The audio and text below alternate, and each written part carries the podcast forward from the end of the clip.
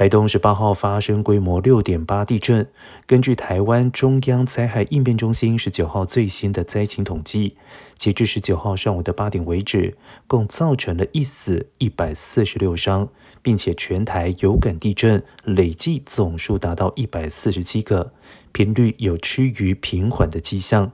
另外，震央附近地区持续发生余震，未来一周也不排除仍有规模五以上的余震发生，呼吁在台湾的民众留意防震准备。